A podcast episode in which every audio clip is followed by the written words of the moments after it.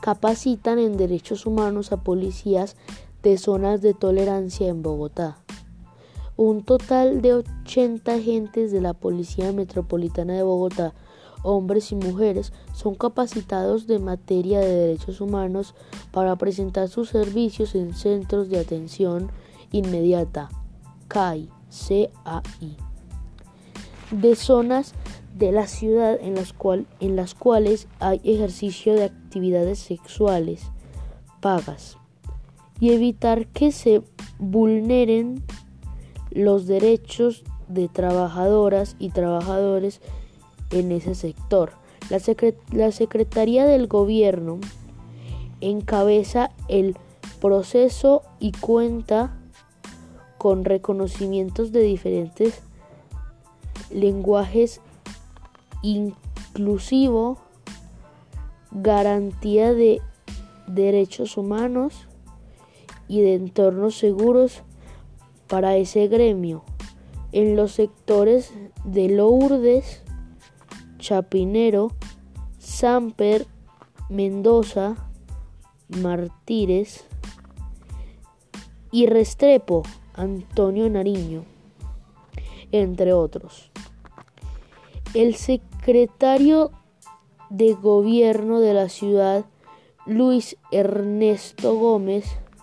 explicó que desde esa entidad en la Secretaría de la Mujer hemos capacitado a los policías, particularmente aquellos que trabajan en CAI, CAI,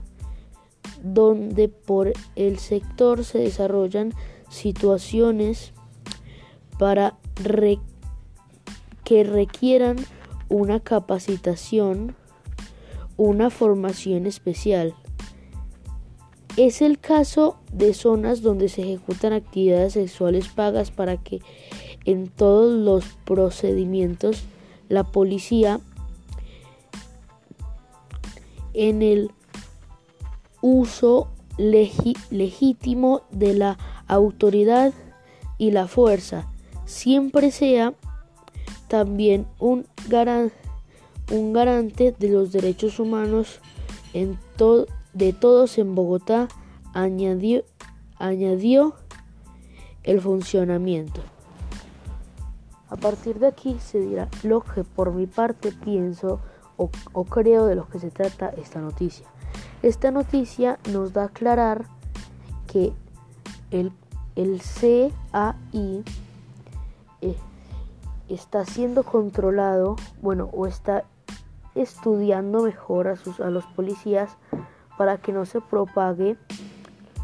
eh, las actividades sexuales pagas en Bogotá.